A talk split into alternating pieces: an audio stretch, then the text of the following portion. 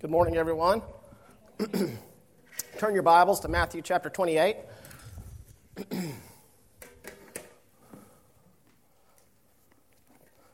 Wanted to make sure there wasn't a special or something. You'd be surprised how many times I try to walk on the stage before it's time.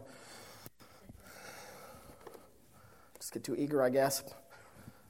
I've entitled this message today called Sunday is Coming. Now, I realize today is Sunday, but next week is Resurrection Week.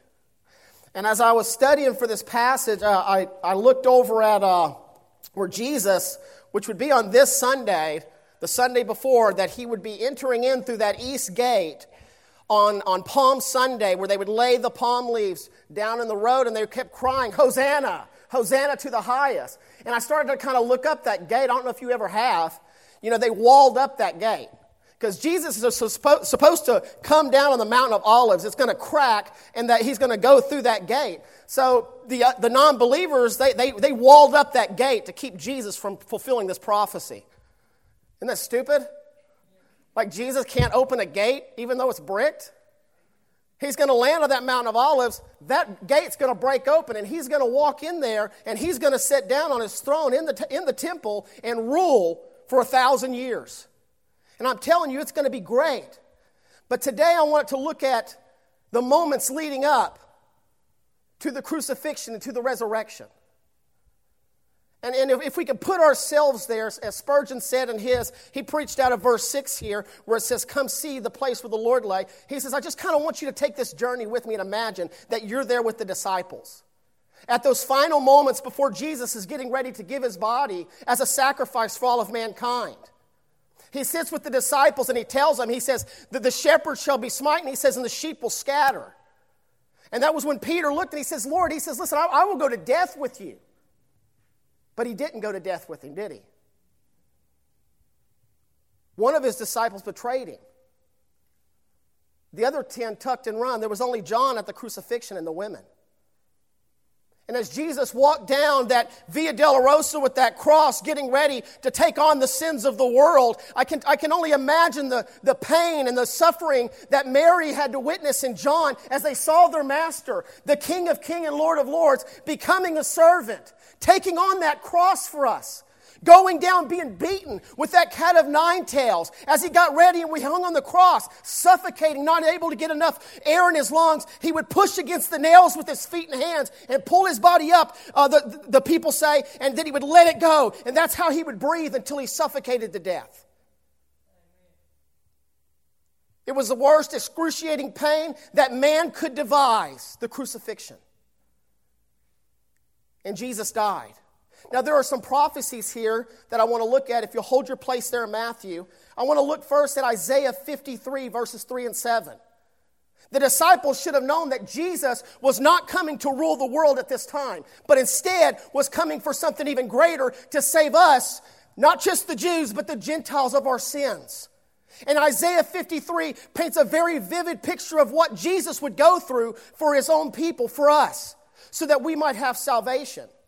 In Isaiah 53, starting in verse number 3, says, He is despised and rejected of men, a man of sorrows, acquainted with grief. And we hid, as it were, our faces from him. He was despised, and we esteemed him not. Surely he hath borne our, our griefs and carried our sorrows. Yet we did esteem him stricken, smitten of God, and afflicted. But he was wounded for our transgressions, he was bruised for our iniquity. The chastisement of our peace was upon him, and with his stripes we are healed. All we, like sheep, have gone astray. We have turned every one to his own way, and the Lord hath laid on him the iniquity of us all. He was oppressed and he was afflicted, yet he opened on his mouth. He is brought as a lamb to the slaughter, and a sheep before his shears is dumb, so he opened on his mouth. Remember the moments leading there? They were, in, they were there with Caiaphas, and they were sitting there, and they were, t- they were judging Jesus, and they, were, they blindfolded him, walked up and kept smacking him in the face and saying, Who did that? Prophesy who did that. Making fun of him and mocking him. And he sat there and he opened not his mouth. He was dumb as a sheep before his shears. Because he knew what he had to endure, ladies and gentlemen, so that we could have salvation. He loved us more than himself. He ate the Passover with his disciples. Exodus uh, 12, 12 through 13 will give you a, a good picture of the, what the Passover was. There was the lamb that could not be broken. You were to roast it with everything its head, its whole body. Nothing was to be broken off of it. And then you had the bread and the wine. Jesus sat that night at Passover with the disciples. And they ate the bread. And he broke it. He said, This is my body. Do this in remembrance of me. He took the cup, he blessed it. He says, Drink this. This is my blood. Do this in remembrance of me. But you know what they didn't eat that night? They didn't eat the lamb. Did you ever notice that? You know why they didn't eat the lamb? Because the lamb was at the table with the disciples, getting ready to be that ultimate Passover. The bones of Jesus would not be broken. In Psalms 34 20, he keepeth all his bones, not one of them is broken. John 19, 31, the Jews, therefore, because it was the preparation that the bodies should not remain on the cross on, this, on the Sabbath day, for that Sabbath day was a high day, besought Pilate that their legs might be broken and that they might be taken away. Remember what I said about the, the suffocation? See, if they broke their legs, they couldn't pull their bodies up and they would, they would die faster. Then came the soldiers and break the legs of the first and of the other which was crucified with him. But when they came to Jesus and saw that he was dead already, they break not his legs. He would be forsaken for us. In Psalms, uh, in Psalms chapter 22, the psalmist says, My God, my God, why hast thou forsaken me? Why art thou so far from helping me and from the words of my roaring? But I am a worm and no man, a reproach of men, and despised of the people. All they that see me laugh me to scorn. They shoot out the lip. They shake the head, saying, He trusted on the Lord that he would deliver him. Let him deliver him, seeing he delighteth in him. They gaped upon me with their mouths, as a ravening and a roaring lion. I am poured out like water, and all my bones are out of joint. My heart is like wax, it is melted in the midst of, the, of my bowels. My strength is dried up like a potsherd, and my tongue cleaveth to my jaws. And thou hast brought me into the dust of death. For dogs have compassed me, the assembly of the wicked have enclosed me. They pierce my hands and my feet. I may tell all my bones, they look and stare upon me. They part my garments among them and cast lots upon my vesture. Here we see that that was taking place, that all of those things took place there on the cross, prophesied many years ago by the psalmist, by Isaiah, by, by, by the, uh, Moses in the book of Exodus. All of those things were prophesying about the death of Christ. This should not have been new to people who were searching the Bible and reading it that Christ would come and die. And that's exactly what he did. John R. Rice said the order of events combining the four narratives is as follows The three women, Mary Magdalene and Mary, the mother of James and Salome, start for the sepulchre, followed by the other women bearing spices. The three find the stone rolled away, and Mary Magdalene goes to tell the disciples. Mary, the mother of James and Joseph, draws near to the tomb, sees the angels of the Lord. She goes back to meet the other women following the spices. One Mary comes to the tomb, sees the tomb open, and she takes off running. She goes and tells Peter and John what happened. The other two approach. They get to see something that the other ladies didn't get to see. They get to see angels who have already taken Jesus. So now let's look at our text in Matthew chapter 28. Christ is dead. He's been in the tomb for three days and three nights. The Sabbath is over. The women get up at night after the Sabbath and begin to go to the temple to anoint the body of Jesus with these spices. And our text, it says, In the end of the Sabbath, as it began to dawn toward the first day of the week, came Mary Magdalene and the other Mary to see the sepulchre. And behold, there was a great earthquake, for the angel of the Lord descended from heaven and came and rolled back the stone from the door and sat upon it. His countenance was like lightning. I told my wife today, I said, Have you ever seen lightning? It doesn't matter how close or far away it is, it's almost terrifying. You see it, and you're like, Oh my goodness, Lord, don't strike me with lightning. Because it's, it, it's, it's, it's so scary looking. It says, the, Their countenance was like lightning, and his raiment white as snow. In verse number four, he says, And for fear of him, the keepers did shake and became as dead men. And the angel answered and said unto the women, Fear not ye, for I know that ye seek Jesus which was crucified. He is not here, for he is risen. As he said, Come see the place where the Lord lay. And go quickly and tell his disciples that he is risen from the dead. And behold, he goeth before you into Galilee. There shall ye see him, lo, I have told you. And they departed quickly from the sepulchre with fear and great joy, and did run to bring his disciples word. Let's pray. Lord Heavenly Father, as we look at this glorious miracle, Father, this resurrection, God, it is the power to us as Christians, Father, that you raised yourself from the dead. I pray, Lord, that you would show us things that we know not. Father, that you would convict those, Lord, who are lost. Father, that you would revive those who are saved and may be asleep in their spiritual life. God, I pray and beg you, God, to revive our country. I feel like we have a little time left. But who knows if God will have mercy and tarry longer that more may come to Jesus. Bless Brother Marvin, God, as he's preaching. I pray, Father, that church receives, revival just as well as this one, Father. God, I pray, Lord, that you will do some great things here at Bethany Baptist. That we will go beyond these doors and reach the world with the gospel, Lord. That Jesus was dead, but yet he is now alive. And that he's coming soon. Speak to us in a mighty way, Father. Bind Satan. May your Holy Spirit have his will and his way in this service today. We honor you, Lord, and I pray that you will receive all the honor and the glory, Lord. In the name of Jesus Christ, I pray. Amen. First thing I want to look at was his burial. Jesus literally didn't even have a place to be buried. He had a borrowed tomb from Joseph of Arimathea. In Matthew 8 20, it says, And Jesus said unto him, The foxes have holes and the birds of the air have nests, but the Son of Man hath nowhere to lay his head. And that's sad that our Savior had no place to go. And I think about this sometimes because, you know, He is the creator of this whole world. What better place for the Lord than to, to stay there in nature? I mean, I always think about that. I hate sleeping outside. I'm just going to tell you, okay? If outside is so good, why are all the bugs trying to get in my house? Okay? I can't stand to stay outside. I hate camping. I'm not a camper. I like, I like my bed. And, and to lay down on the ground I'm sorry, I guess I've just seen too many stupid videos where something crawls in your ear or your nose or something, or you get bit by a sp- I just don't want that. Jesus didn't have to worry about that because he was the Son of God. He made all these. They had to listen to him. Ants. I hate ants. I hate getting up to eat up by ants. But God didn't have to worry about that. But it says here, he says he had no place to lay his head. When he died on that cross, something great happened. Look with me over at Mark chapter number 15.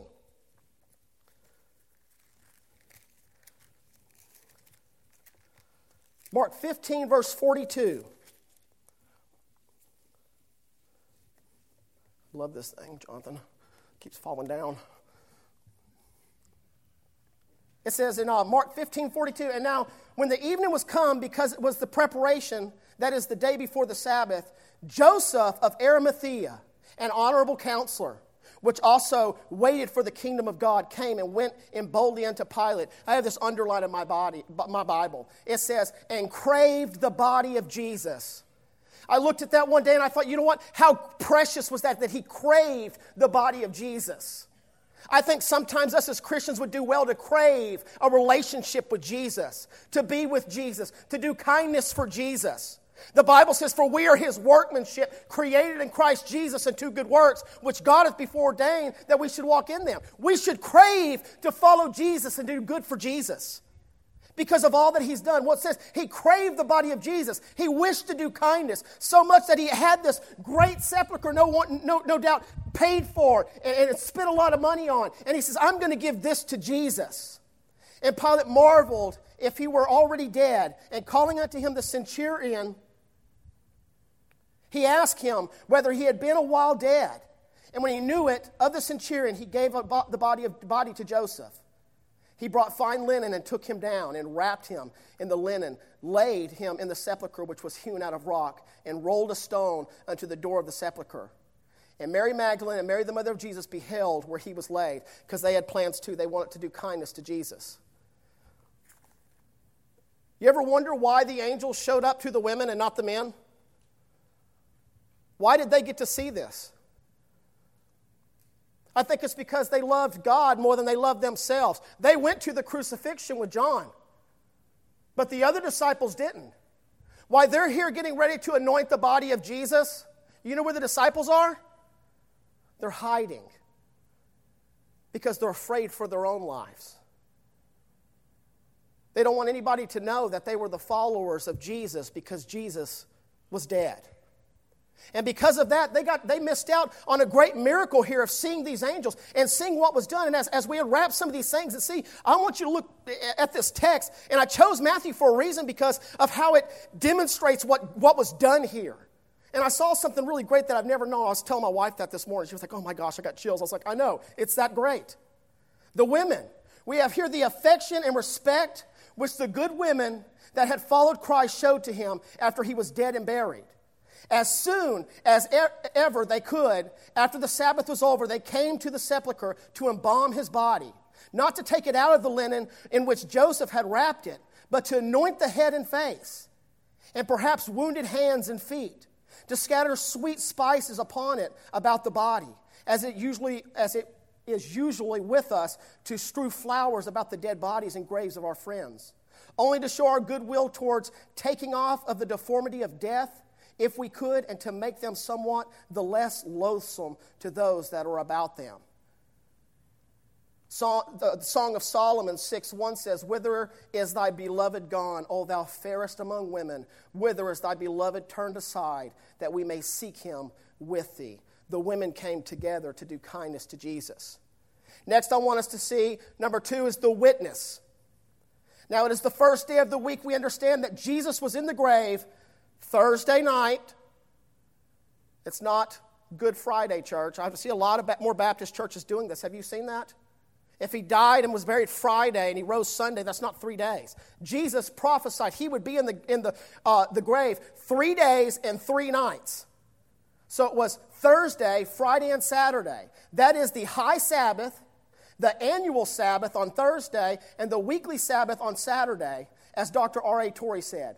Jesus could have remained in the grave more than 72 hours, but he could not be in the grave less than 72 hours and fulfill literally and the exact prophecy of Matthew 12 40, which says, three days and three nights. John R. Rice said that. Paul said concerning Jesus, and that we, he was buried and that he rose again the third day according to the scriptures, and that he was seen of Cephas, then of the twelve, and after that he was seen above 500 brethren at once, of whom the greater part remain unto the, this present, but some are fallen asleep. After that he was seen of James, then of the apostle, and last of all, he was seen of me also, as one born out of due time. He was seen over 500 people witness Jesus' resurrection. I was reading Josephus. Josephus says that Jesus was resurrected. Everybody knew that he was dead, and yet he came out of that grave and he was alive. And the Bible says he appeared before his disciples for 40 days, preparing them for the work of the ministry which lay ahead, and that was reaching the world with the gospel. And we are living proof here. If you are saved by the grace of Jesus Christ, it's because of those disciples who followed the Word of God and delivered it to a lost and dying world. And I'm telling you, church, we need it more today than we ever have. It's looking sad out here. You look out at the world, it's going to shambles. They're talking about the dollar, not the, dollar being worth nothing. People are getting ready, they're preparing for this, this horrible thing that's coming. Well, instead of preparing for that horrible thing that's coming here, why don't we prepare for our eternity? I was talking to one, of these guys at work. I was going to witness to him, and then I found out he was a, Bible freak like I was. And so we sit there and we kept talking about the Bible. And he, he was talking, he says, Have you ever seen this illustration with the rope? And I knew exactly what he was talking about because I had a, I had a uh, youth evangelist at one of the camps I brought my teens to talk about this. He had this humongous long where you couldn't even see the end. And had one little red piece of tape, like right there towards like the end. He says, Why, as people and Christians, do we live for this? You know, this is your, your beginning.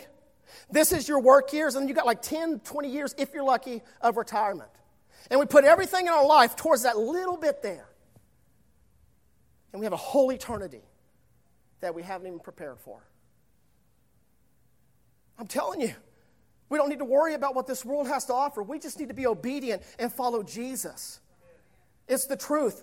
You, even if you don't want to believe the Bible, history itself will show you. There are scholars who, who will show you that Jesus was dead and yet he is now alive. The soldiers being bribed. In Matthew 28 11, if you want to look down there with me. It says, Now when they were going, behold, some of the watch came into the city and showed unto the chief priests all the things that were done. And when they were assembled, the elders had taken counsel. They gave large amounts of money into the soldiers, saying, Say ye his disciples came by night and stole him away while ye slept.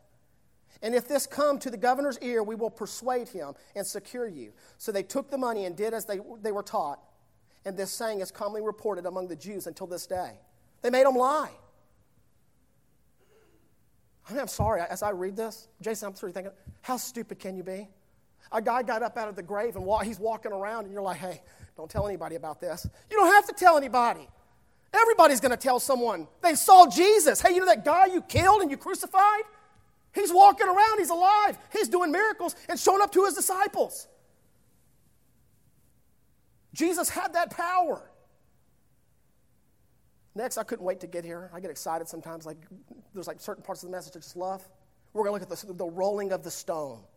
This is one of the cool parts I was talking about, is the rolling of the stone. There in verse 2, and behold, there was an earthquake, for the angel of the Lord descended from heaven and came and rolled back the stone from the door and set upon it. And I started wondering, why, why was the earthquake? What was the purpose? If you've ever been around or ever thought about an earthquake and the literal ground that you're standing on begins to shake, you have no power to do anything, nowhere to run. It's the ground shaking under you. God was showing his power upon this earth. And then all of a sudden the tomb moved. That, that stone that took 20 men, the Bible, uh, the, the, it's recorded that 20 men it would take to take the stone. It was like this little uh, track there, and they would roll this stone and stick a stone right there. Well, to roll the stone back was probably harder than rolling it back down. It, it said it would take about 20 men to do this. But it wasn't nothing for the Lord. He could do it. the watch. Matthew 27 62. Now, the next day that followed the day of preparation, the chief priests and Pharisees came together unto Pilate, saying, Sir, we remembered that deceiver said while he was yet alive. They called Jesus the deceiver. After three days, I will raise again. Command therefore that the sepulchre be made sure until the third day, lest his disciples come by night and steal him away, and say unto the people, He is risen from the dead. So the last error shall be worse than the first. Pilate said unto them, You have your watch, go your way. Make it as sure as ye can. So they went and made a sepulchre sure, sealing the stone and setting a watch. This wasn't just a couple of men holding like holding uh, spears, guys. These, these were trained Roman soldiers. They had a legion of Roman soldiers sitting there guarding this tomb so that nothing, without a shadow of a doubt, could break that seal and open that stone. But then there was an earthquake and the stone rolled away. The word is used in the gospel to refer to a stone that was in front of the tomb of Jesus in Palestine. Graves were usually in a depression, and uh, a stone was rolled down and inclined to cover the mouth of the tomb for a small grave.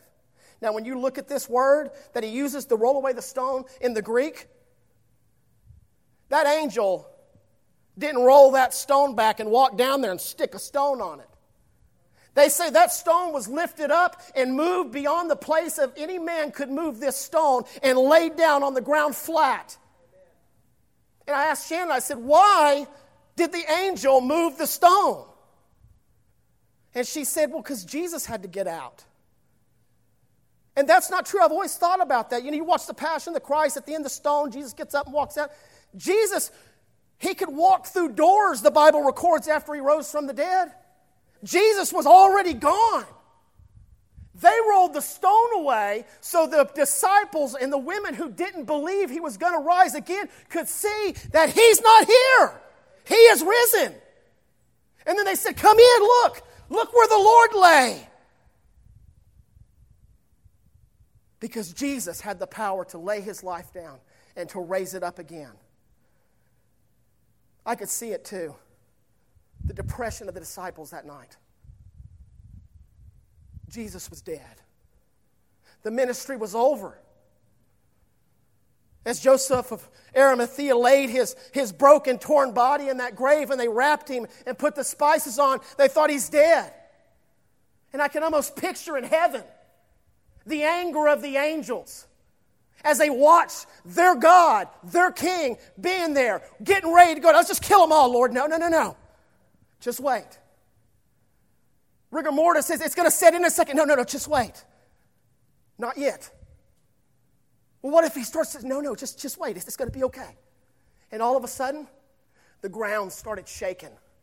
And all of a sudden, this angel appeared, and this stone was lifted up and moved out of the way. And Jesus got up, and he went up to heaven and presented himself the sacrifice for mankind. Hallelujah! Glory to God. Jesus is alive. We serve a living God, and he's coming back, church. Are you ready for him? He's going to take it, he's going to set foot here. And those who are asleep, we're going to be ashamed. I don't want to be ashamed when I see Jesus. I want to be excited. I want, I want God to, to, to look down and realize I did everything that I could for Him because only He deserves it. Jesus is alive. Hebrews 7:25 Wherefore he is able also to save them to the uttermost that call unto God by him seeing he ever liveth to make intercession for them. I think about in Revelation there in chapter 1 he says, I am he that liveth and was dead, and behold, I'm alive forevermore, amen, and have the keys of hell and death. Jesus is our conqueror. And if you're here today and you don't know Jesus, He loves you and He wants, you to, he wants to save you. You don't have to worry about going to hell. You don't have to worry about what the devil's going to do, what, what it's going to be like. You can have that peace that surpasseth all understanding and know without a shadow of a doubt that you're going to heaven. Do you want it? Are you worried about what others are going to think because you didn't do it? Listen, others aren't going to die and go to hell for you. Only you are going to die and go to hell for your sins. But you don't have to because God so loved the world that he gave his only begotten Son, that whosoever believeth in him should not perish but have everlasting life. Jesus loves you. And Christians, I wish I knew the name of this kid. Man, he like wrecked me this week. It was just some little video. And he was on there, and I sent it to my brother and my family. Because even as a Christian, I think about what would I say when I see Jesus? And don't get me wrong, I witness. Hey, I'm preaching. And sometimes we act like that's enough, but when you're a preacher, you realize that's not enough. And the more closer you get to God, the more you realize you don't deserve anything good from God.